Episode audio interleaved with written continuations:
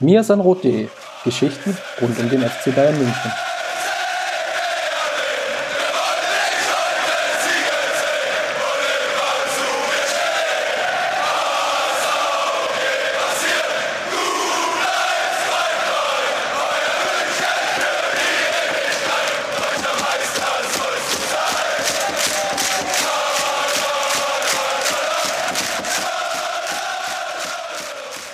Grüßt euch. Herzlich willkommen zum Mesen Rot Podcast, Folge 179. Der wunderbare Titel der heutigen Episode ist RB. Und das mache ich natürlich nicht alleine. Mein Name ist Christopher Ramm, sondern ich habe natürlich auch wieder Justin an meiner Seite. Grüß dich. Servus. So, Justin, jetzt haben wir ja fast eine Woche nicht gesprochen und der Spielplan, der Kalender gibt es ja her, dass wir eine Vielzahl an Spielen gesehen haben in der kurzen Zeit, die wir zu bewerten haben. Lass uns aber zunächst einmal wie immer in die Kategorie rund um den FC Bayern schauen, denn auch die Amateure hatten zumindest zwei Spiele.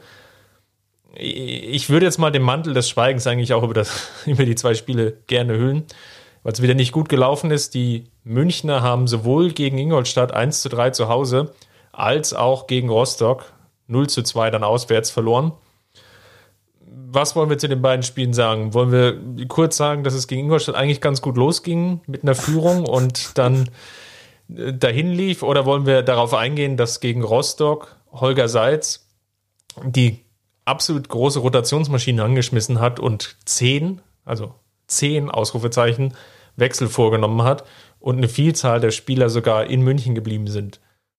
Also ganz ehrlich, ähm, es ist schon sehr ähm, beeindruckend, würde ich mal sagen, ähm, mit welcher Konstanz die Amateure im negativen Sinne aktuell Fußball spielen. Ähm, du kannst den kompletten, die komplette Mannschaft auswechseln, wie gegen Rostock. Ähm, es tut sich nicht wirklich viel. Man klammert sich an Strohhalme. Ähm, ich finde die Situation aktuell ehrlich gesagt bedenklich. Ähm, wir wussten alle vorher, und das haben wir im Podcast auch oft genug besprochen, dass das eine sehr schwere Saison wird, dass die Meisterschaft ähm, von der oder eine Erwartungshaltung ausgelöst hat, ähm, die diese Mannschaft einfach nicht erfüllen kann. Ähm, dafür war, war der Umbruch im Sommer dann vielleicht auch einfach zu groß. Ähm, dafür war die Überperformance ähm, in der vergangenen Saison einfach zu groß, ähm, als dass man die Erwartung wirklich haben kann, dass diese Mannschaft wieder oben mitspielt. Aber so wie sie aktuell spielt, ähm, reicht es halt nicht mal für den Klassenerhalt. Das muss man ganz klar so sagen. Ähm, das ist, ähm, du sagst es ja mehr als. Zwölf Punkte aus zwölf Spielen. Das ist quasi Kurs unter 40 Punkte, 38 am Ende.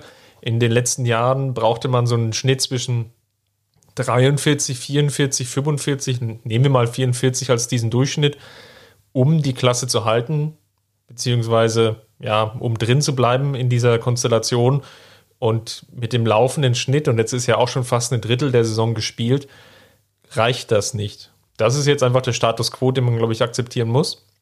Ja, aber, aber du, hast es ja, du hast es ja vorhin auch gesagt. Ähm, natürlich ähm, kann man sich an, an die leicht positiven Dinge irgendwie klammern und schauen, äh, dass, es, dass es positiv positive Aspekte gibt im Spiel, klar, aber äh, ich weiß ehrlich gesagt nicht, ich kann mir nicht herbeifantasieren, wie diese Mannschaft in den nächsten Wochen ähm, so einen Sprung machen soll, dass sie plötzlich ähm, ja dieses Ziel Klassenerhalt ähm, da wirklich erreichen kann. Und dieses Bild, das ist vielleicht sehr drastisch, was ich jetzt zeichne, aber ich, ich sehe diese Spiele und habe einfach kein gutes Gefühl. Ich habe nicht das Gefühl, dass diese Mannschaft ähm, in der Lage ist, ähm, das zu lösen. Und ähm, da muss man vielleicht dann auch irgendwann jetzt, ähm, ich bin eigentlich kein Freund davon, weil jetzt erst ein paar Monate ins Land gezogen sind, ähm, aber da muss man vielleicht auch mal äh, zumindest die Trainerfrage anreißen und fragen, ähm, ist Holger Seitz in der Lage, diese Mannschaft zum Klassenerhalt zu führen? Und ist er in der Lage, dieser Mannschaft auch ein Gerüst, ein taktisches Gerüst an, an die Hand zu geben, ähm, in dem sich die, die Spieler, und ich, ich sage es nach wie vor, da sind individuell hochtalentierte Fußballer mit dabei, ähm, ja, dass, dass die in der Lage sind, dann einfach auch ihre Leistung dort abzurufen. Und ähm, das finde ich schon, äh, sollte man jetzt langsam zumindest auf dem Schirm haben, ohne jetzt direkt zu sagen, ja, äh, Salz muss jetzt sofort gehen oder so. Ähm, da bin ich absolut kein Freund von, aber äh, man muss schon langsam mal ein paar Fragen stellen, ähm, weil so wie es jetzt aktuell läuft, kann es nicht weitergehen. Ich glaube, der bedenkliche Aspekt dabei ist jetzt nicht, dass, was wir in der letzten Saison ja relativ häufig gesehen haben, dass da Punktverluste dabei waren, die nicht wirklich nötig waren. Ich glaube, das gehört einfach dazu. Das liegt an dem Konstrukt, dass die Bayern Amateure als Jugendmannschaft eben nur drei beziehungsweise vier U, äh, also über 23-Jährige einsetzen dürfen. Der Rest muss quasi jünger sein. Und das führt natürlich dazu, dass du mit einer sehr, sehr juniorigen Mannschaft da drin bist.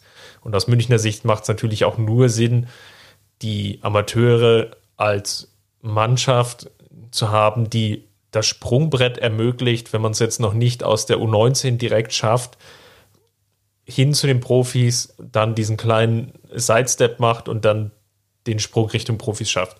Ich gebe zu, das hat schon sehr lange nicht mehr ähm, extrem gut funktioniert, sondern das war ja auch immer so ein, so ein, Grundproblem, dass die Amateure natürlich auch in der vierten Liga, in der Regionalliga, Bayern nicht wirklich gefordert waren. Da, da war das einfach nicht kompetitiv genug. Die meisten Spiele, die Gegner haben sich hinten reingestellt, ähm, teilweise Semi-Profis. Und jetzt mit der dritten Liga hat sich jetzt die Chance ergeben, natürlich auf Profiniveau zu agieren. Und das hat sich, glaube ich, auch in der letzten Saison extrem bezahlt gemacht. Viele Spieler, die dort brilliert haben, haben eher den Sprung geschafft Richtung Profis oder beziehungsweise gehen jetzt den Umweg über Leihgeschäfte. Sabrit Singh ist einer, den ich jetzt mal nennen würde. OBM, Früchtel, auch wenn natürlich seine Laie, wir hatten es jetzt in, in einem der letzten Podcasts ja auch angesprochen, nicht vielleicht die, die allercleverste Wahl ist. Köhn, der, äh, glaube ich, auch zu, ist er zu Herrenwehen, aber er auch, glaube ich, in die niederländische Liga gewechselt ist. Also da gab es eine Vielzahl von Erfolgsstories, die dahinter waren. Und das Potenzial, sich dort zu entwickeln, ist definitiv da. Und du hast es jetzt schon angesprochen, bei der jetzigen Mannschaft, die dort unterwegs ist, tut man sich schwer, dieses Potenzial zu sehen weil es eben auch die, die Spiele einfach nicht hergeben. Äh, nehmen wir jetzt das Beispiel Ingolstadt. Dort war so, du gehst durch Kern früh in Führung, kannst dann selbst aus einer defensiveren Haltung ja deine Schnelligkeit, die ja theoretisch da ist, mit Ab, Dayaku auf den Platz bringen. Und das gelingt dir aber nicht. Du wirst so stark hinten reingedrängt, dass Ingolstadt eine Vielzahl von Chancen hat. Der, der eigentliche Ausgleichstreffer war natürlich dann unglücklich, weil ich weiß gar nicht, ich glaube, Lawrence war dann kurze Zeit draußen und sein Gegenspieler macht dann ein Kopfballtor nach einer Flanke. Das ist dann natürlich unglücklich, also Verletzungspause, deswegen war er draußen. Das ist natürlich vom Spielverlauf dann unglücklich und das kannst du natürlich auch nicht unbedingt den Trainer an, anlassen. Aber ich bin natürlich völlig bei dir und das beende ich jetzt oder will jetzt auch mein, mein Monolog zu Ende kommen. Ich bin völlig bei dir, wenn du sagst, du siehst dort keine spielerische Entwicklung. Und das ist eigentlich so dieses Alarmsignal, was ich sehe, dass du eine sehr talentierte Mannschaft hast. Und Holger Seitz hatte auch ein relativ festes Stammsystem plus Spieler. Da gab es ja jetzt relativ wenig Wechsel. Rostock war ja fast schon ein Alarmsignal. Wenn ein Trainer auf zehn Positionen wechselt, ist das eigentlich immer ein Alarmsignal. Ähm, gerade wenn du unten drin stehst und jedes Spiel eigentlich gewinnen musst. Und du siehst aber auf, auf oder keiner dieser Spieler schafft es gegenwärtig sich wirklich zu verbessern. Also selbst Talente wie Stiller, Dantas, dem man jetzt am ehesten noch den Sprung zutraut, aus dieser Mannschaft heraus den Sprung zu den Profis zu schaffen und dort eine Rolle zu übernehmen, selbst die stagnieren in den letzten Wochen. Und das ist dann wirklich der bedenkliche Aspekt dabei. Da muss man dann auch nochmal äh, Fiete Ab, glaube ich, mit, mit reinnehmen, der ja auch oder dessen Karriere ja auch viele ähm, beschäftigt. Ähm, klar, er spielt regelmäßig, ähm, er hat auch gute Momente dabei. Äh, man merkt ihm durchaus auch in vielen Phasen an, dass er, dass er einfach ein besseres Niveau hat als das, was die dritte Liga hergibt.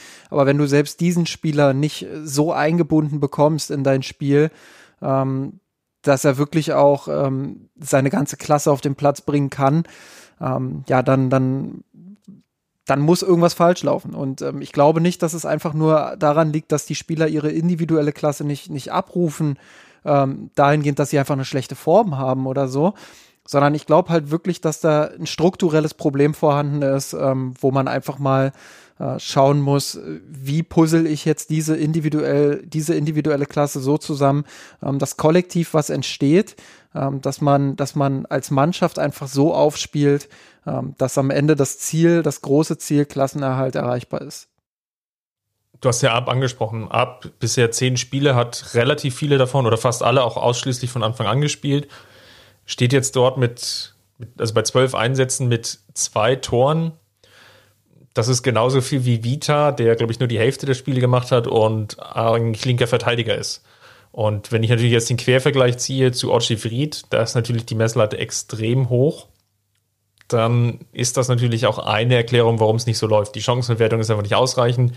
Man kann es an viele ab natürlich personell festmachen. Und ich will ihn jetzt auch gar nicht überhöhen oder die Erwartungshaltung an den Spieler, dass er jetzt dann der Lewandowski-Nachfolger wird. Ich glaube, so weit würde ich gar nicht gehen.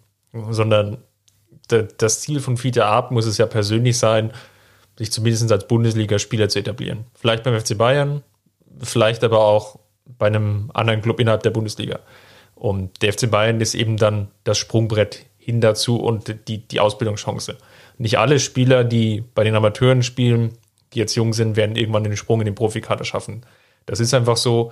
Aber das Ziel muss natürlich sein, die, die Ambition sollte der FC Bayern haben, dass möglichst viele dann im Profifußball Fuß fassen. Sei es jetzt in der ersten Liga oder in der zweiten oder irgendwo im europäischen Ausland. Und da fehlt gerade so, dass ich das irgendeinen dieser Spieler zutraue, da wirklich den nächsten großen Sprung zu machen.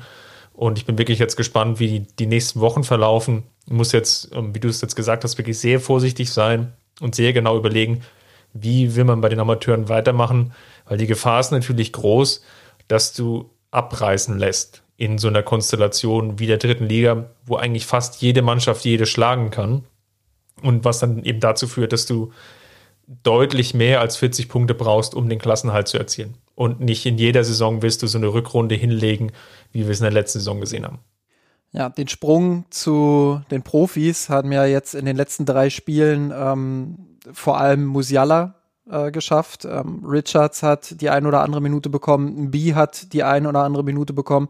Ähm, lass uns doch mal über die über die drei Spiele jetzt äh, reden, die der FC Bayern äh, bestritten hat und genau die die jetzt auf unserem Radar sind nach der letzten Podcast Folge. Also auch da sieht man äh, wahnsinnig enger äh, Spielkalender, Spielplan, wie auch immer, ähm, den wir da auch irgendwie zu bespielen haben. So sieht's aus was auffällig ist, und ich glaube, also was wir nicht machen wollen, ist heute wirklich jedes Spiel nochmal nachzuerzählen, weil wenn ihr das da draußen hört, ist die Chance vielleicht schon so groß, dass ja das Spiel gegen Leipzig dann schon zumindest vor der Tür steht und da der, der ganze Fokus drauf liegt. Lass uns mal sprechen, wo die Gemeinsamkeiten lagen und wo vielleicht auch die Unterschiede waren. Auffällig war, dass in allen drei Spielen der FC Bayern bei dem Expected Goals Wert, also die Wahrscheinlichkeit, wann oder wie oft ein Tor fällt aus einer Schussposition unter der Berücksichtigung der Gegner oder der gegnerischen Spieler. Dort hatte Flick ja lange Zeit immer eine, eine sehr gute Bilanz, dass er nahezu jedes Spiel auch anhand des Expected Goals Wert gewonnen hat. Und jetzt haben wir gesehen, sowohl gegen Salzburg als auch gegen Stuttgart. Und ich habe die Werte, glaube ich, gar nicht so richtig gecheckt, aber alles andere würde mich auch überraschen. Selbst gegen Atletico war es so, dass der FC Bayern dort den jeweiligen Gegner unterlegen war. Und sowohl gegen Stuttgart als auch natürlich gegen Salzburg kann man von Glück sprechen, dann an der Stelle, dass die Spiele gewonnen wurden. Oder siehst du es anders? Nein, definitiv Zustimmung. Ähm, gerade gerade die Partien Stuttgart und ähm, Salzburg sind doch recht glücklich verlaufen für den FC Bayern. Äh, gegen Salzburg hat man mit mit ähm, Manuel Neuer ähm, die Lebensversicherung hinten drin gehabt. Ähm, also ganz klar der Spieler, der diese Partie gewonnen hat. Ähm, gegen Stuttgart war es dann ein Stück weit Robert Lewandowski vorne, ähm, der dann das Tor zum 2-1, glaube ich, erzielt hat, das Tor reingewuchtet hat quasi aus der Distanz, ähm, der so ein bisschen die Lebensversicherung dann vorne war. Ähm, gegen Stuttgart auch ein bisschen Glück gehabt, dann in der Szene, wo Manuel Neuer im, im Strafraum fällt, wo der Videobeweis ihm dann ähm, ja dieses leichte Ziehen quasi als als Foul auslegt. Ähm, würde ich jetzt zumindest also für mich war es ein glasklares Foul. ja, ich würde zumindest mal ähm, in den Raum stellen, dass man das äh, auch anders bewerten kann, nicht muss, ähm, aber kann. Ähm, ich kann schon auch den Impuls verstehen zu sagen, ähm, das reicht nicht aus. Andererseits kann ich genauso verstehen, äh, wenn man sagt, ähm, gut, das leichte Zupfen, das reicht halt, um, um Neuer zu Fall zu bringen. Ich glaube, da hat Neuer einfach auch ein Stück weit Glück gehabt, weil nicht jeder Schiedsrichter und nicht jeder Videobeweis äh, wird ihm das wird ihm das dann als Foul auslegen.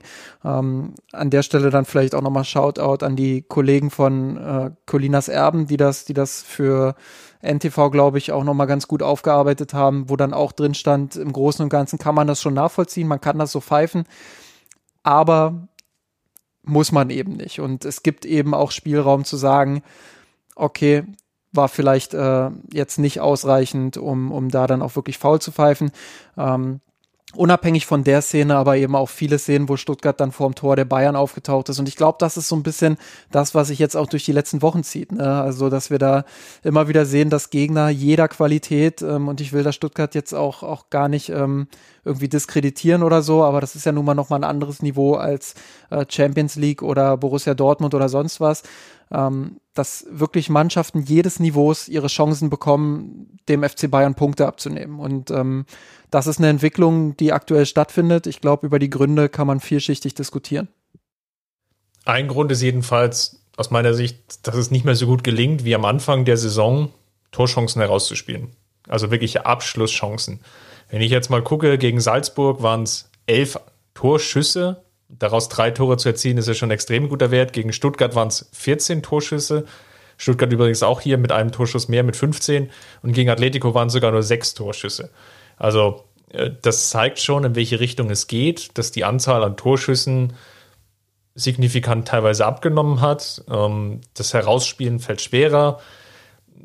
Man sieht das ja auch auf den Flügelpositionen, gerade jetzt auch die Partie gegen Stuttgart oder auch gegen Salzburg kann man da exemplarisch hernehmen.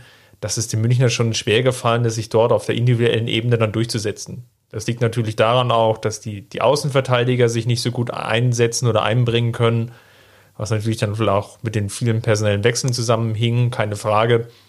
Aber dass auch natürlich ein Costa, der jetzt gegen Stuttgart zum Beispiel relativ viel Spielzeit bekommen hat und jetzt auch gegen Madrid, aber auch einen Sané, der reingekommen ist, aber eben auch einen Serge Gnabry durchaus ihre Probleme hatten, sich da auf individueller Ebene durchzusetzen.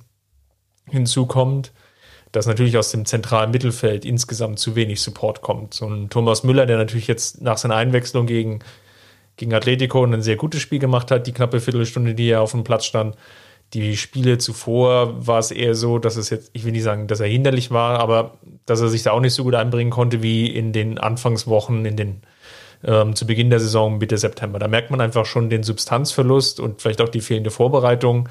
Da, wie du schon angesprochen hast, es gibt vielschichtige Gründe, aber rein auf individueller Qualität schafft es halt der FC Bayern sich gerade nicht durchzusetzen. Und vielleicht ein zweiter Punkt, der dann natürlich eine Rolle spielt, und da würde mich vor allem deine Meinung interessieren, dass es Flick aktuell nicht schafft, diese individuelle ja, Formabbau oder fehlende, fehlende Formen, lass uns das mal so formulieren, nicht schafft, vielleicht auch durch taktische Kniffe dann wirklich zu kompensieren. Oder siehst du das anders?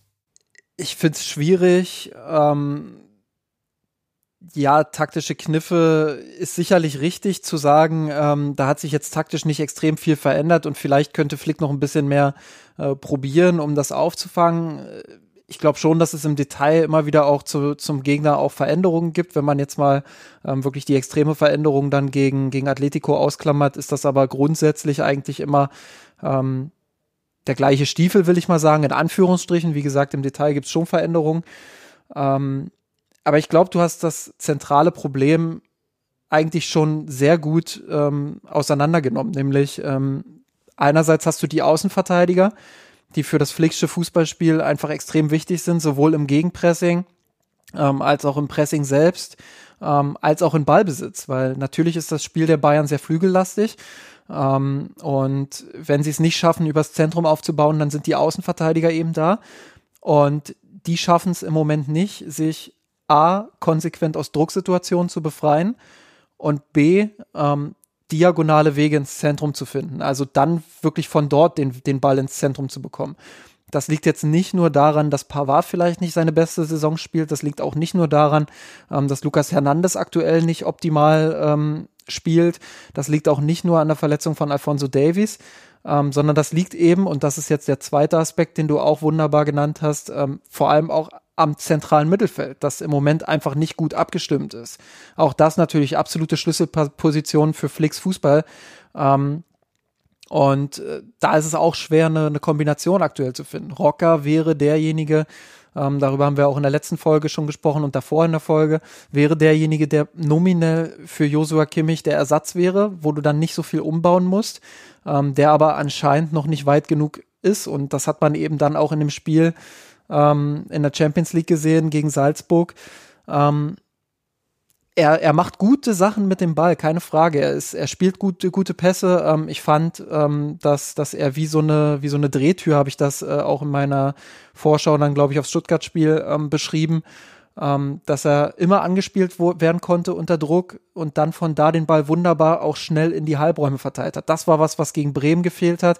Das war was, was in den beiden Spielen gegen Atletico und Stuttgart gefehlt hat. Keine Frage, das ist ein Mehrwert. Andererseits hat man dann auch nicht nur bei der gelb-roten Karte dann gesehen, dass er in den Zweikämpfen immer ein, zwei Schritte zu spät kommt. Er ist defensiv einfach noch nicht stabil genug und das ist einfach auch immens wichtig für, für Flick, glaube ich. Deswegen sagt er im Moment, okay, gegen Mannschaften wie Stuttgart, wie, ähm, wie Atletico Madrid, wahrscheinlich auch gegen Leipzig, ähm, reicht das defensiv nicht aus. Und ähm, da kann ich Flick dann auch verstehen, wenn er sagt, ähm, Vorsicht, lieber noch nicht von Anfang an, lieber nicht ständig von Anfang an. Das, das ist schon nachvollziehbar. Aber du hast eben dann dieses Problem, dass du im Zentrum stark umstellen musst. Du kannst nicht einfach eine 1 zu 1 Position bringen, sondern musst dann eben äh, umstellen. Gegen Atletico Madrid war es jetzt ein Zweier-Mittelfeld mit einer Fünferkette dahinter. Ähm, mit Tolisso und Goretzka waren es gegen, gegen Stuttgart dann zwei Spieler, ähm, die eher auch einen Offensivdrang haben, ähm, weniger so dieses, dieses strategische Geschick in, im Sechserraum haben. Ähm, ja, das, das äh, ist was, wo. Salzburg war Martinez Rocker dann. Genau. Richtig im Kopf habe. Genau, und da war es dann wirklich auch äh, mit Rocker, wo ich sage, da sah das Spiel dann noch am besten aus, so zwischen der 20., 30. Minute, wo Rocker langsam ins Spiel kam und eben dem Platzverweis ähm, hatten die Bayern eigentlich eine ganz gute Kontrolle im Spiel. Ähm, aber wie gesagt. Kurz nach der Pause war es auch extrem gut, bis auf glaube ich, die eine Chance, die da irgendwie nochmal da war. Ja. Aber wie ähm, gesagt, wenn du, wenn du dann. Da wirkte das schon sehr stabil, ja. Wenn du dann äh, die Defensivpower nicht hast, ähm, dann ist das eben problematisch, weil Flick genau weiß, dass aktuell ähm, diese Genauigkeit im Passspiel auch einfach nicht da ist. Und ähm, jetzt der große Bogen zurück zu dem, was du gesagt hast. Ähm, da ist halt die große Grundsatzfrage, will er taktisch jetzt ähm, so umstellen, dass er sich der eigentlich größten Stärke seiner Mannschaft beraubt, nämlich dem hohen Pressing ähm, und auf einen Mittelfeldpressing umstellt? Oder bleibt er dabei und nimmt einfach in Kauf, ähm, dass die Genauigkeit aktuell eben nicht so überragend ist, dass dieses Spiel ähm, nah an der Fehlerfreiheit stattfinden kann. Und ähm, ich glaube, wir haben das im Slack auch schon mal äh, diskutiert. Ähm, du kannst gern jetzt noch mal deine Meinung dazu sagen, ähm, wenn man jetzt auf das Leipzig-Spiel vor allem auch mal schaut. Ähm, würdest du dort auf ein Mittelfeldpressing setzen oder würdest du sagen, komm, wir spielen das, äh, was, was den FC Bayern eigentlich immer stark gemacht hat in den letzten Wochen und Monaten ähm, und nehmen einfach in Kauf, dass vielleicht das ein oder andere Mal die Genauigkeit nicht stimmt? Das ist eine sehr gute Frage, weil ich meine, einerseits sehe ich jetzt den Vorteil, der sich ja jetzt herausgegeben hat aus der Partie gegen Salzburg, die ja so nicht zu erwarten war, dass der FC Bayern ja schon als Gruppensieger feststand. Klar gab es dann natürlich jetzt aus den, den vorherigen Ergebnissen, selbst wenn jetzt Atletico gewonnen hätte, selbst dann wäre es sehr schwierig geworden für Atletico ja noch den, den Gruppensieg zu erreichen. Also mit einem Unentschieden, wie wir es ja jetzt gesehen haben, ist das Hauptziel Champions League Vorrunde definitiv schon erreicht gewesen und gibt dir natürlich jetzt auch die Optionen, wie zum Beispiel jetzt gegen Atletico, dann eben auch mit einer, nennen wir es mal wohlwollend, mit einer B-Mannschaft aufzulaufen und selbst gegen Moskau werden wir dann wiederum einige Wechsel im Vergleich zur Leipzig-Partie sehen. So. Und wenn du jetzt bedenkst, dass du in der Bundesliga noch spielst gegen eben die schon angesprochenen Leipziger, die jetzt ja Zweiter sind in der Tabelle, du spielst noch gegen Leverkusen, die jetzt Vierter sind, du spielst noch gegen Union, die Fünfter sind und du spielst noch gegen Wolfsburg, die dann jetzt, glaube ich, Sechster sind oder umgekehrt. Also so kurzum, du spielst eigentlich jetzt nur noch gegen die Top-Mannschaften der aktuellen Bundesliga-Tabelle. Und da muss jetzt einfach der Fokus darauf liegen, dass du sagst, du holst aus diesen vier Spielen im Idealfall, ich nenne jetzt mal einen Wert, zehn Punkte, was sicherlich vielleicht die Idealsituation wäre. Klar, zwölf ist noch besser, würde sich dann sicherlich auch keiner verwehren. Aber sagen wir mal, du schaffst es, zehn Punkte zu holen und du gewinnst vielleicht sogar noch die Partie gegen Leipzig, dann hast du eben jetzt ein gewisses Polster, was dir dann auch den nötigen Raum gibt, dann wiederum fürs Kadermanagement dann auch im Januar. Weil selbst im Januar und Februar werden wir diese straffen ähm, Spiele sehen, diesen straffen Zeitplan, weil die Bundesliga ja jetzt ja noch das aufholen muss, ähm, was wir jetzt, ja, was jetzt ja noch fehlt. Typischerweise reden wir jetzt vom Anfang Dezember, dass wir jetzt in die letzte Phase gehen. Dann ist Winterpause, dann haben wir drei, vier Wochen Ruhe, dann werden wir kein Spiel sehen und dann kann sich die Mannschaft vorbereiten und wir gehen in die Rückrunde. Das wird ja hier jetzt nicht der Fall sein und demzufolge wird das Belastungsmanagement sehr, sehr wichtig sein. Und um jetzt deine Frage endlich zu beantworten, ähm, ich glaube, dass wir tendenziell eher das Spiel sehen, dass der FC Bayern versuchen wird, das Spiel zu dominieren. Sprich auch, dass wir ein Angriffspressing sehen, einfach weil es ihm gelungen ist, viele Akteure zu schonen. Und wir nehmen jetzt vor dem Leipzig-Spiel auf und Leipzig eben diesen Bonus nicht hat und jetzt in, ähm, in der Türkei spielen muss, auswärts, hat einen Tag weniger Regeneration und spielt dann ja auch wiederum in München. Und das sollten sich die Münchner dann schon zunutze machen, dass sie eben auch diesen engen Spielplan, den ja nicht nur die Bayern haben, sondern eben alle Champions League-Mannschaften oder Mannschaften, die europäisch spielen, sich das dann hier an der Stelle zunutze machen. Weil Union, Wolfsburg, da wird es dann definitiv dann anders sein. Ja, definitiv. Ähm, ich würde das gegen Leipzig und darauf wollte ich mit der Frage eigentlich auch so ein bisschen, bisschen hinaus. Ähm, ich glaube, dass die Bayern einfach am stärksten sind, ähm, individuelle Formen hin oder her, wenn sie es äh, selbst versuchen zu bestimmen. So, und ähm, klar, gegen Atletico war jetzt die große Ausnahme. Das äh, für einen B-Kader ist das sogar sehr gut gelaufen. Ähm, ich meine, ein 1-1 bei Atletico Madrid mitzunehmen, ähm, sicherlich auch ein bisschen Hätten glücklich. wir früher gerne häufiger genommen. Ja, äh, hätten wir früher mit, mit wenig Aufwand oder mit weniger Aufwand als damals ähm, sehr gern auch genommen. Ähm, ja, aber es ist ja so. Also klar, du hast auch gegen Atletico ein bisschen Glück gehabt, dass, dass der ein oder andere Ball da übers Tor segelte. Ähm, du hast es gesagt, Expected Goals dürfte, dürfte mehr oder weniger klar. Ich habe jetzt die Werte auch nicht äh, genau gecheckt. Ähm, an Atletico gegangen sein. Die hatten die besseren Chancen, die hatten mehr Abschlüsse, gar keine Frage. Es war eben auch eine B11 von den Bayern. Ähm, in Anführungsstrichen mit allem Respekt vor den Spielern, die dort gespielt haben. Ähm, ja, und äh, da hast du halt wirklich auch legitimerweise dann auf so ein Mittelfeldpressing gesetzt. Keine Frage. Ähm, ich glaube aber, dass das Mittel bis, äh, bis auf weiteres jetzt da, das sein wird, äh, an dem Fußball von Flick festzuhalten ähm, und wirklich dann die Detailarbeit anzugehen, zu gucken, ähm, dass man kompakter ist, ähm, dass man, wie Flick immer so schön sagt, mehr Druck auf den Ball bekommt. Aber, und das haben wir ja vorhin auch äh, so ein bisschen analysiert, dass man vor allem versucht, in Ballbesitz wieder eine bessere Struktur ins Spiel zu bekommen. Und da wird äh, Flick vor allem im Mittelfeldzentrum Hand anlegen müssen, da wird er anpassen müssen, da wird er schauen müssen, ähm, wer kann diese Spielgestalterrolle am besten übernehmen und gleichzeitig im Pressing ähm, die nötige Präsenz mitnehmen und ähm, wie schafft er es, Goretzka und Müller wieder in die richtigen Räume zu bringen. Ich glaube, das war wirklich entscheidend, ähm, dass Müller ja in seiner in seiner Rolle nicht ganz so frei war ähm, wie mit Kimmich und Goretzka im Mittelfeld zusammen, ähm, dass aber vor allem Goretzka ein bisschen darunter gelitten hat in den vergangenen Spielen, ähm, dass er viel zu tief stand, stehen musste, dass er viel zu viele Aufgaben im Spielaufbau übernehmen musste ähm, und dass er eben nicht diese, diese Räume zwischen den Linien in höheren Zonen besetzen konnte, was ihn ja so unfassbar stark macht. Ähm, da hast du ein Zusammenspiel mit Müller und Goretzka normalerweise, ähm, die die Räume erlaufen können für die Flügelspieler, die dann auch besser im Spiel sind, meiner Meinung nach, als in den letzten Spielen. Ähm, und vor allem auch für Lewandowski, der natürlich da vorne sich dann ähm, nochmal ein bisschen anders bewegen kann. Und ähm, dann hast du vielleicht auch eine andere Durchschlagskraft. Aber im Moment ist das schwer zu realisieren. Kimmich ist erst wieder ins Lauftraining eingestiegen. Ähm, das wird noch ein bisschen dauern, bis der, bis der wieder spielen kann. Ähm, deshalb wird Flick da durchaus auch die ein oder andere taktische Anpassung vornehmen müssen, um im Zentrum eine Struktur aufzubauen, die dann für mehr Durchschlagskraft in der Offensive sorgt. Und ich bin fest davon überzeugt, wenn die Bayern sich wieder mehr Chancen rausspielen, ähm, wenn sie wieder mehr Tore dann auch erzielen, ähm, dass, dass sie dann auch ihre Defensivprobleme besser in den Griff bekommen oder sie zumindest besser kaschieren können. Stimme ich dir, glaube ich, äh, vollkommen zu. Es gibt noch einen weiteren Aspekt, den ich mit dir diskutieren will. Das ist natürlich die, die Verletztenproblematik, keine Frage. Kimmich natürlich jetzt als prominentestes Beispiel, Davis sicherlich auch ein schmerzhafter Verlust, auch wenn jetzt sein Saisonstart jetzt nicht ähm, absolut geglückt war.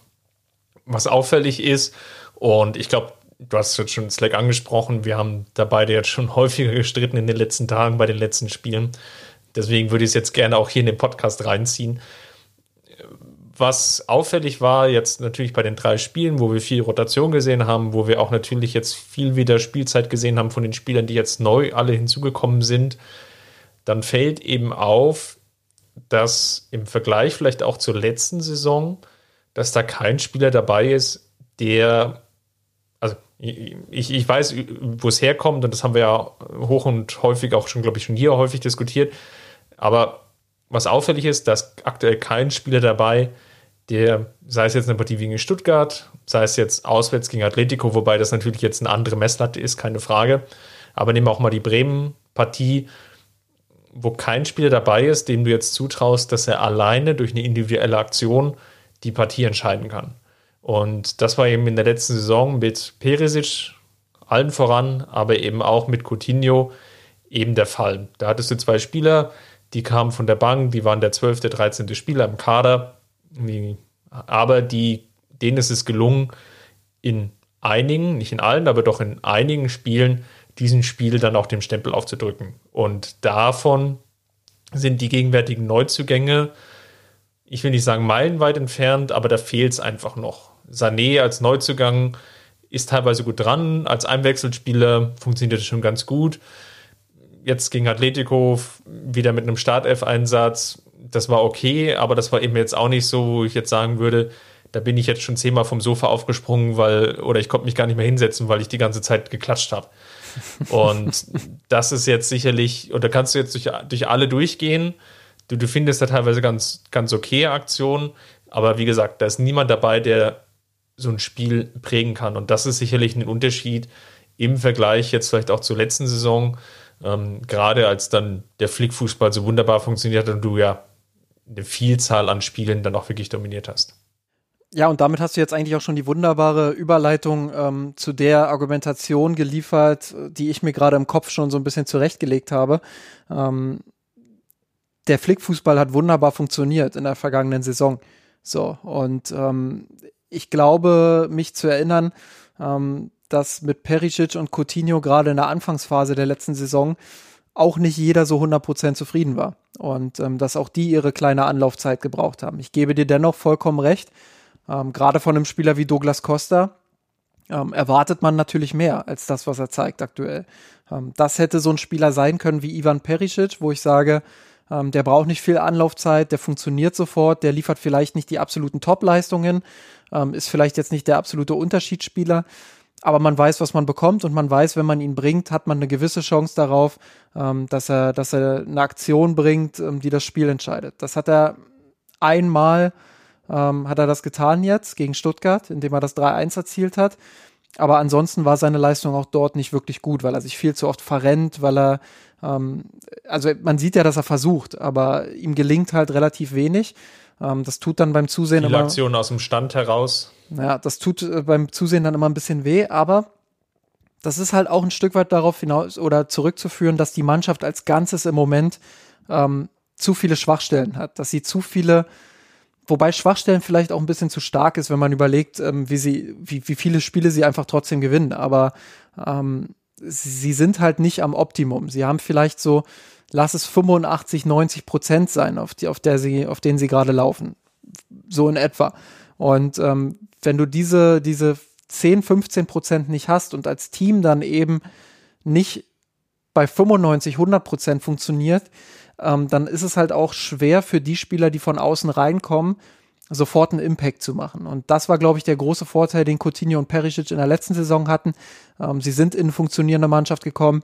Ähm, sie konnten sich sofort integrieren. Ähm, da waren die, die Umstände einfach ein bisschen anders. Da waren die Umstände wohlwollender. Ähm, jetzt hast du ähm, mit vier sehr späten Transfers, ohne Vorbereitung, mit äh, mentalen Problemen, würde ich mal formulieren, in der Mannschaft, ähm, nicht nur nach einem Triple-Gewinn sich neu zu motivieren, sondern eben ähm, auch diese, diese Überspieltheit vielleicht, ähm, die ich damit reinzählen würde. Ähm, da hast du einfach eine, eine Vielzahl von Problemen, die es den Neuzugängen dann auch erschwert. Und dann muss man sich wirklich fragen, was ist die Erwartungshaltung, die ich an die Neuzugänge habe. Ähm, erwarte ich von einem Chupomoting, dass er, dass er in Madrid drei Tore schießt oder dass er zumindest ein Tor schießt? Eher nicht. Ich erwarte von ihm, dass er vorne eine gewisse Präsenz hat, ähm, dass er sich anbietet, dass er die Bälle als, äh, als sogenannter Wandspieler vielleicht auch ein Stück weit verteilen kann. Darüber haben wir auch schon ein bisschen diskutiert im, im, im Slack. Ähm, aber kann man sicherlich drüber streiten, ob, ob, ihm, ob ihm das jetzt gelungen ist. Ich finde, er hat kein schlechtes Spiel gemacht, er hat jetzt aber auch nicht wirklich überragt. Ähm, er hat ein paar Szenen gehabt, wo er wirklich dieses, dieses sich anbieten, mitspielen, Pässe verteilen, ähm, wo er das wirklich gut gemacht hat, hat aber selber keine wirkliche Gefahr erzeugen können. Das lag wiederum auch daran, dass die Offensive als Ganzes nicht gut funktioniert hat. Ähm, kurzum, ich glaube, man kann dem Fakt wenig entgegensetzen, dass die Neuzugänge noch wenig Impact haben. Aber man kann es eben auch erklären und man muss eben, glaube ich, auch einfach ähm, dahingehend Geduld mitbringen und ähm, nicht immer sofort dann sagen, ach, die funktionieren nicht und ähm, die sind viel schlechter als, als die Neuzugänge in der letzten Saison. Ähm, ich glaube, dafür ist die Situation aktuell einfach zu komplex und da muss man einfach das große Ganze ein bisschen auch im Blick behalten die Anzahl an Spiele ist natürlich da auch entscheidend. Ne? Du hast einfach nicht die Möglichkeit zu trainieren. Es sind einfach nur Regenerationseinheiten. Es ist maximal so eine halbe Einheit, wo du dich dann vor dem Spiel dann wirklich warm spielst und wo du eher guckst, wie, wie sieht es denn aus? Und wenn man mal zurückschaut, es ist eben seit Mitte September so und der FC Bayern ist ohne Vorbereitung in die Saison gestartet. Viele dieser Spieler kamen erst im Nachgang dazu. Und jetzt ist es einfach so, dass seit Mitte September du jede Woche drei Spiele zu bestreiten hast. Wenn du Nationalspieler bist, hast du zwischendrin in den Länderspielpausen ja auch noch bis zu drei Spiele, nicht mehr zwei, sondern drei Spiele. Und das ist dann einfach auch vielleicht zu viel. Einerseits von der körperlichen Belastung her, aber natürlich dann auch mental. Plus natürlich jetzt auch die ganze Covid, Corona, Pandemie, Krise, wie man auch mal es nennen will, die natürlich dann auch sehr, sehr anstrengend ist für den Kopf. Bei den Reisen immer darauf zu achten, immer sehr, sehr vorsichtig zu sein. Also ich stelle mir das wirklich auch als, als Profi nicht einfach vor. Und das sieht man ja auch, wenn man mal über den Tellerrand hinausschaut. Ich habe es ja, glaube ich, im letzten Podcast schon mal angesprochen gehabt. Es ist einfach so, dass auch auf europäischer Ebene sich die großen Vereine schwer tun. Nimm jetzt das Spiel ähm, gegen Salzburg. Das war ein wichtiger Champions League-Spieltag, Spieltag Nummer 4.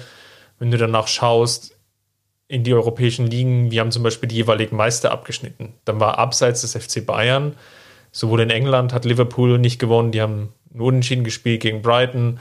In Spanien, Real hat gegen Alaves zu Hause 2 zu 1 verloren. Ähm, Juve hat unentschieden gespielt gegen Calcio. In Frankreich, PSG auch nur unentschieden gespielt gegen Girondin de Bordeaux das ist eine, also da, da, da, lässt sich schon eine gewisse Evidenz ableiten, dass es einfach so ist, dass viele Mannschaften jetzt auf dem Zahnfleisch gehen. Und bei den genannten Clubs, wenn man auch mal schaut, wie viele Spiele sie in der Bundesliga oder in den jeweiligen Landesligen gewonnen haben, dann ist eben auch auffällig, dass der FC Bayern damit sieben Siegen aus neun Spielen mit Abstand die beste Quote hat. Liverpool kommt knapp auf 50 Prozent, Madrid kommt nur auf 50 Prozent. Juve sogar noch darunter. Die haben nur vier aus neun Spielen gewonnen und eins noch am grünen Tisch. Also das zeigt auch, dass dieses Problem nicht jetzt isoliert beim FC Bayern besteht, sondern eben auch auf größerer Ebene und dass einfach die Vielzahl an Spielen auch dazu führt, dass du halt ganz, ganz wenig Möglichkeiten nur hast, viele Dinge zu ändern, sondern dass es jetzt wirklich einen auf Krampf durchdrücken und man sieht es natürlich auch auf dem Rasen, so sieht es ja auch, muss man ehrlicherweise sagen, in vielen Spielen eben auch aus.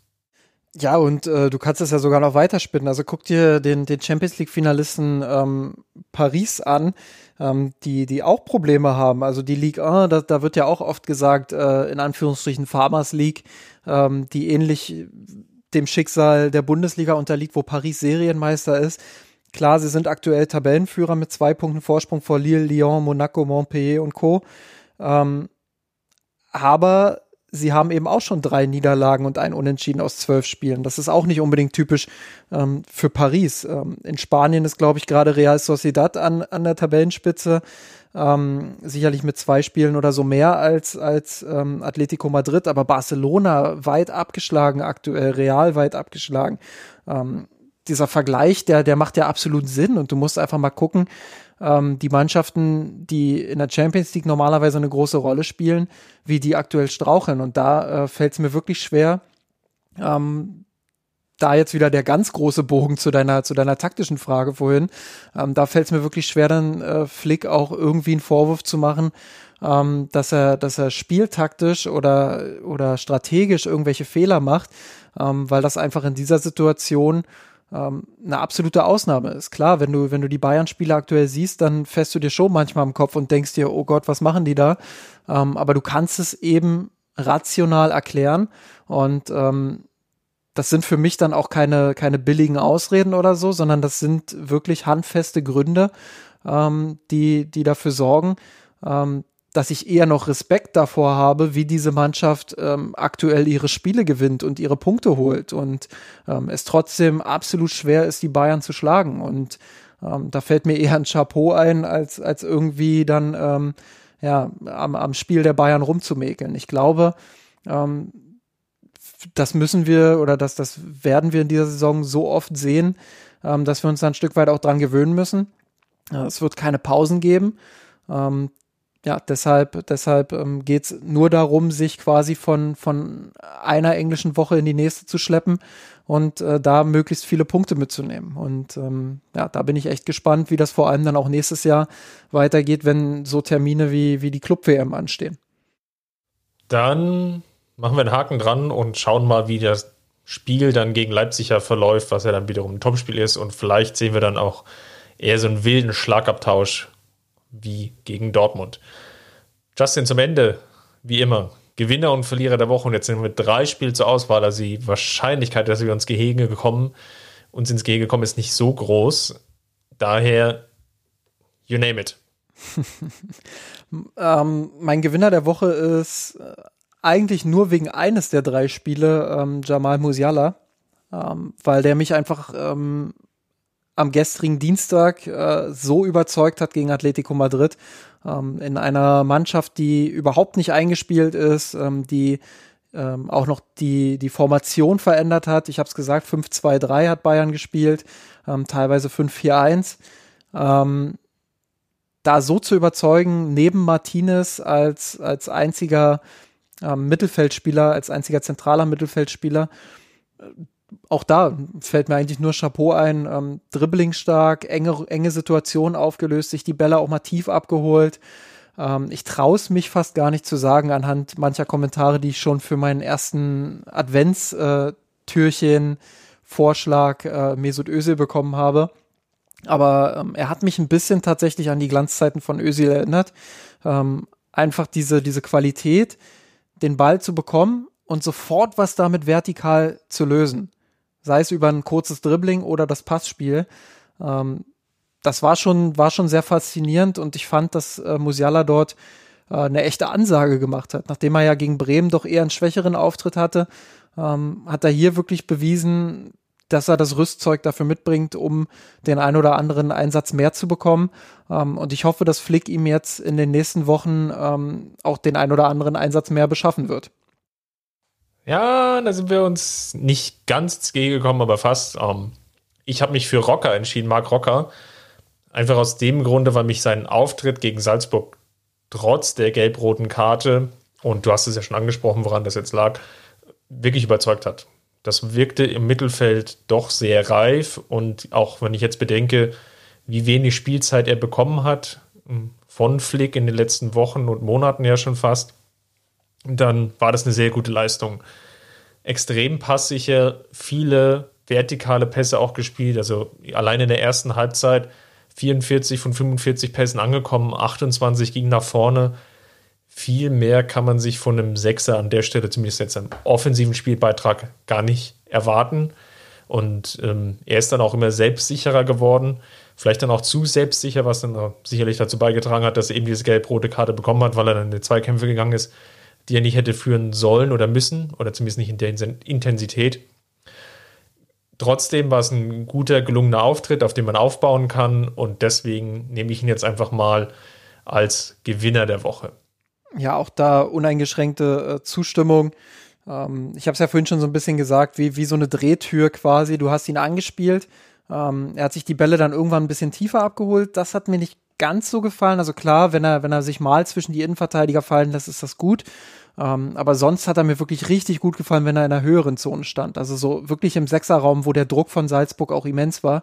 Ähm, wenn er sich da angeboten hat, wenn er dann mit dem Rücken zum, zum Spielgeschehen vor ihm eigentlich ähm, den Ball bekommen hat und sich sofort aufdrehen konnte und äh, das Ding diagonal quasi mit einer hohen Präzision in den Halbraum gespielt hat.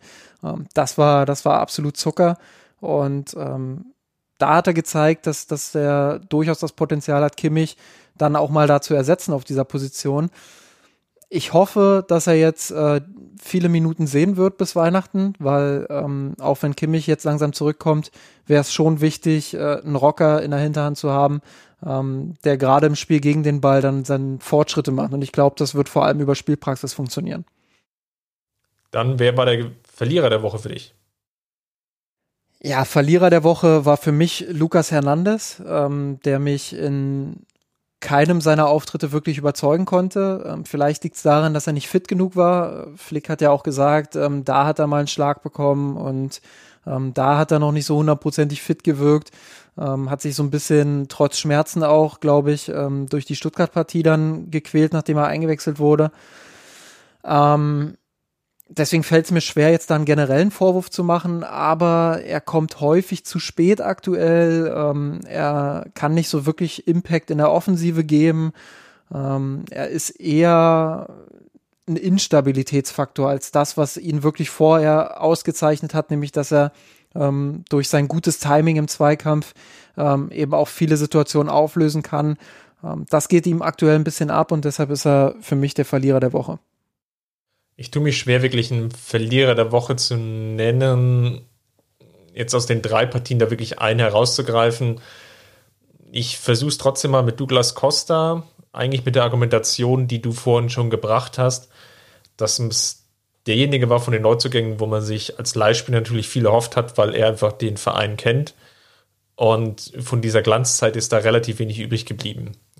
Ich glaube, das liegt sehr viel daran, dass er natürlich ein Spieler ist, der, wenn eine Mannschaft funktioniert, er dann noch zusätzlichen Bonus dir bringt, durch seine ja doch sehr radikale Art Fußball zu spielen, der aber scheinbar nicht funktioniert in so Konstrukten, wie wir es jetzt in Madrid gesehen haben, wie wir es vielleicht auch gegen Stuttgart gesehen haben, wo das nur so zu, zur Hälfte funktionsfähig ist. Also vom taktischen, individuellen Qualitätsniveau, da, da tut er sich relativ schwer und ich hatte schon die Hoffnung, dass er vielleicht einer derjenigen Spieler ist, der jetzt einfach wirklich, wenn du ihn bringst, dann pro Spiel einfach ein Assist oder ein Scorerpunkt vielleicht zusteuert oder sagen wir mal 0,75.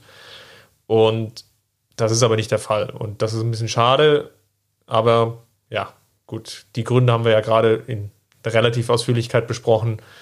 Trotz allem erstmal mein Verlierer der Woche. Sehr gut, dann haben wir das auch quasi abgehakt. Ähm, ich würde ganz kurz gern noch was äh, zur Leipzig-Partie sagen, nämlich ähm, vielleicht zwei taktische Aspekte, ähm, auf die unsere ZuhörerInnen äh, mal so ein bisschen achten können. Ähm, einerseits bin ich sehr gespannt, äh, wie Leipzig im Pressing agieren wird, wie sie ähm, versuchen werden, die Außenverteidiger der Bayern zu isolieren. Ähm, ich glaube, dass das tatsächlich dieser Weg von außen diagonal nach innen zum Zentrum dass das tatsächlich eine der, der wunden Punkte ist, wo viele Mannschaften aktuell Ballgewinne gegen die Bayern erzeugen. Ähm, da bin ich gespannt, was Nagelsmann sich einfallen lässt und äh, wie er Pavard und mutmaßlich Lukas Hernandez ähm, dort auf der Außenbahn unter Druck setzen will und äh, ob es dort auch zum einen oder anderen Ballverlust kommen wird. Und der zweite taktische Aspekt, auf den ich wiederum äh, sehr gespannt bin, ist das Pressing auf der anderen Seite, die Bayern. Ähm, ich habe es vorhin angerissen ähm, ob Mittel, Mittelfeldpressing oder Angriffspressing oder vielleicht sogar beides. Wir haben in den, in den letzten Wochen, finde ich, schon eine kleine Anpassung gesehen. Ähm, die Bayern sind nicht 90 ähm, Minuten wirklich oben, ganz weit oben, schon an den Außen, äh, an den Innenverteidigern angelaufen und beim Torwart, ähm, sondern haben sich auch mal Phasen genommen, in denen sie in einem kompakteren Mittelfeldpressing agiert haben. Ähm, da bin ich gespannt, wie man das gegen Leipzig macht. Ich erwarte schon eine Anfangsphase, in der die Bayern äh, viel Druck ausüben. Ähm, aber spätestens so nach 20, 30 Minuten kann ich mir auch gut vorstellen, dass die Bayern mal sagen, hey, ähm, dann lassen wir Leipzig jetzt mal ein kleines bisschen kommen und greifen so 10, 10 Meter in deren Hälfte ähm, an. Und äh, da bin ich einerseits gespannt, ob es so ist und B, ob es äh, dann auch funktioniert. Dann ist alles gesagt. Dann können wir noch mal eine kurze Cross-Promotion für unseren Blog machen auf mirsenrot.de. Du hast es ja schon heimlich gespoilert für diejenigen, die dort nicht vorbeischauen. Gibt es ein kleines Advents-Kalender-Spezial, um sich die Zeit bis Weihnachten ja vielleicht zu versüßen. Wir versuchen oder wir schwelgen in Erinnerung, nämlich mit gescheiterten Transfers, kann man es glaube ich formulieren. Also Spieler, wo der FC Bayern scheinbar sehr, sehr nah dran war. Und je nach Autorin schauen wir dann eher aus emotionaler Perspektive, aus taktischer Sicht oder vielleicht auch einfach nur aus, aus sportlicher, ähm, ob das jetzt ein Transfer ist, den wir wirklich hinterher weinen mussten oder ob es vielleicht sogar besser war, dass der Kelch an den Münchnern vorübergegangen ist. Genau, an der Stelle vielleicht auch nochmal die kurze Einschränkung. Wir werden auch, ähm, und das wird schon Türchen 3 morgen betreffen, äh, wir nehmen jetzt am Mittwoch auf, ähm, ohne zu viel zu spoilern, wir werden auch Spieler mit drin haben, ähm, die nicht ganz so realistisch waren. Also wo dann vielleicht äh, gar keine Gerüchte so richtig vorhanden waren ähm, und die auch total utopisch gewesen wären. Ähm, einfach aus der gewissen Präferenz des, des Autors oder der Autorin heraus. Aber wir versuchen uns schon mehrheitlich ähm, daran zu halten, dass zumindest ein kleines Gerücht da war. Dann schaut dort mal vorbei, wenn ihr darauf Lust habt und euch die Zeit bis zu Heiligabend etwas verkürzen wollt. Justin, vielen Dank für deine heutige Zeit. Falls es euch gefallen hat, ihr wisst Bescheid, hinterlasst uns gerne einen Kommentar im Blog. Da schauen wir natürlich dann gerne rein und diskutieren mit euch über die aktuelle Ausgabe. Vielleicht auch auf die Frage, wie seht ihr den, die aktuelle, den aktuellen Verlauf, die ähm, Form der Münchner. Ist natürlich jetzt auch ganz gut, dass der November vorbei ist. Da hatte der FC Bayern ja, jetzt sind es elf Spiele, in den letzten elf Spielen November ja nur vier Siege, zumindest in der Bundesliga, sammeln können. Von daher hoffen wir mal, dass es jetzt im Dezember, zumindest aus bayerischer Sicht, ja wieder aufwärts geht. Genau, diskutiert das gerne dann dort mit uns. Ansonsten hören wir uns hier an der gleichen Stelle dann wieder nächste Woche. Bis dahin, macht's gut. Servus. Servus. Wir haben den Kampf gewonnen, den Tod erklommen, der Haien hat's gemacht. Ich hab geträumt von